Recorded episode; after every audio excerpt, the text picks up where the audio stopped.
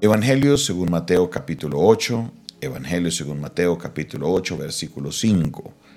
Evangelio capítulo 8, Mateo capítulo 8, versículo 5 y vamos a leerlo hasta el versículo 13. Y dice la palabra del Señor de esta manera. Entrando Jesús en Capernaum, vino a él un centurión, rogándole y diciendo, Señor, mi criado está postrado en cama, paralítico y gravemente atormentado. Y Jesús le dijo, yo iré y le sanaré. Respondió al centurión y dijo, Señor, yo no soy digno de que entres bajo mi techo, solamente di la palabra y mi criado sanará, porque también yo soy hombre bajo autoridad y tengo bajo mis órdenes soldados. Y digo a este, ve y va, y al otro ven y viene, y a mi siervo, haz esto, y lo hace. Al oírlo, Jesús se maravilló y dijo a los que le seguían, de cierto os digo que ni aún en Israel he hallado tanta fe. Y os digo que vendrán muchos del oriente y del occidente y se sentarán con Abraham e Isaac y Jacob en el reino de los cielos.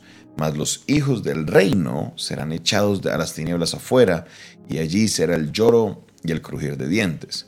Entonces Jesús dijo al centurión, Ve y como creíste, te sea hecho su criado fue sanado en aquella misma hora. Qué porción tan impresionante. Y me llama mucho la atención la manera como se da esta, este milagro, la manera como se, se, se va encaminando esta, esta porción. ¿Por qué razón? Porque encontramos a un centurión. Lo primero que tenemos de dato es que el centurión no es un judío, el centurión es uno que se consideraría un gentil.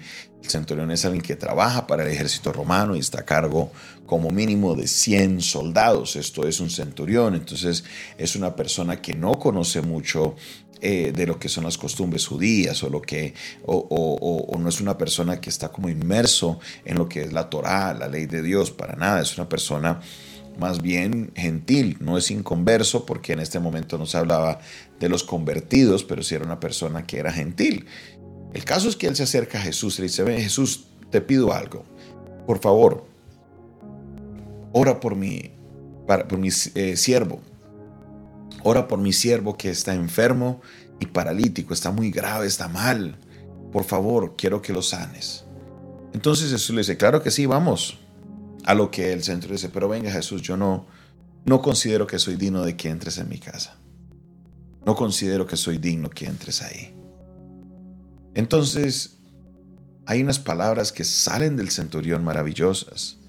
Las palabras son a Jesús y le dice, tranquilo Jesús, porque yo sé que tú lo puedes hacer. Tú le dices, yo estoy bajo autoridad también y estoy en autoridad. Cuando le digo a alguien que vaya, él va. Y si le digo que venga, Él viene. Por eso sé que si tú das la palabra, mi siervo será sanado. Esto impactó a Jesús. Esto llamó la atención de Jesús de una manera poderosa. ¿Por qué razón? Porque para muchos judíos hasta este momento la sanidad dependía de que Jesús estuviera presencialmente. Pero la sanidad, la, la fe del centurión era tal que el centurión sabía que con solo Jesús decir, está sano, ya él sería sano. Y en, la narrativa de Mateo es el primer milagro que se da de esta naturaleza y demuestra como tal la autoridad de Jesús. Pero dentro del texto vemos algo que a mí siempre me llama la atención y cada vez que tengo la oportunidad lo toco. ¿Por qué razón? Porque dentro del el pensamiento cristiano, se ha filtrado una enseñanza, se ha filtrado una manera de pensar donde se cree que por el solo hecho de tener fe ya estamos bien. No, sí, yo creo en Dios. No, sí, yo tengo fe en Dios y para mí eso es suficiente. Pero tener fe en Dios, la verdad, no es lo suficiente. Y no es porque usted necesite de demás cosas, sino porque tu fe, Jesús reprende y regaña a los discípulos por tener poca fe. Les dice repetidamente, hombres de poca fe. Pero ahora con el centurión le dice a todos los que están a su alrededor, no he visto tanta fe en todo Israel. no he visto. Volvamos al texto, mire lo que dice, versículo 10. Al oírlo, Jesús se maravilló y dijo a los que le seguían, de cierto, de cierto os digo que ni aún en Israel he hallado tanta fe. En Israel no he hallado tanta fe. Esto nos lleva a nosotros a pensar, a concluir, a mirar que el tema de la fe no es solamente un switch que usted puede prender y apagar y ya, tengo fe o no tengo fe. No, puedes tener fe y esa fe puede ser poquita, tienes fe y esa fe puede ser mucha. ¿Cuánta fe tienes en Dios?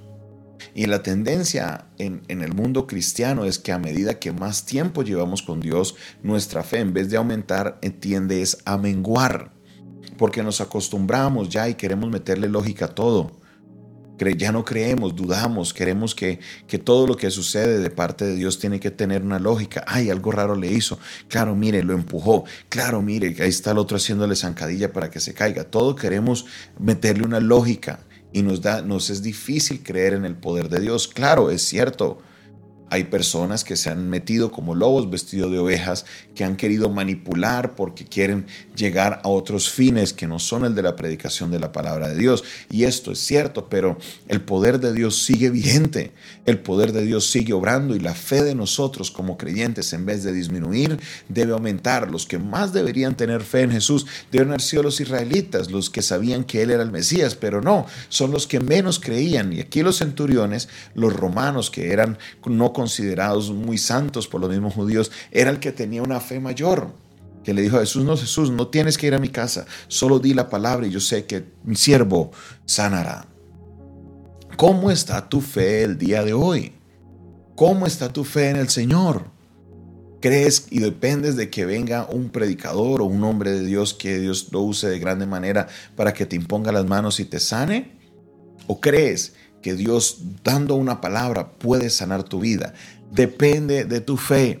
¿Cómo está tu fe? ¿Qué tanto crees en Dios? Si tuvieres fe como un grano de mostaza, dice el Señor, tú le dirías a esa montaña, muévete y la montaña se moverá.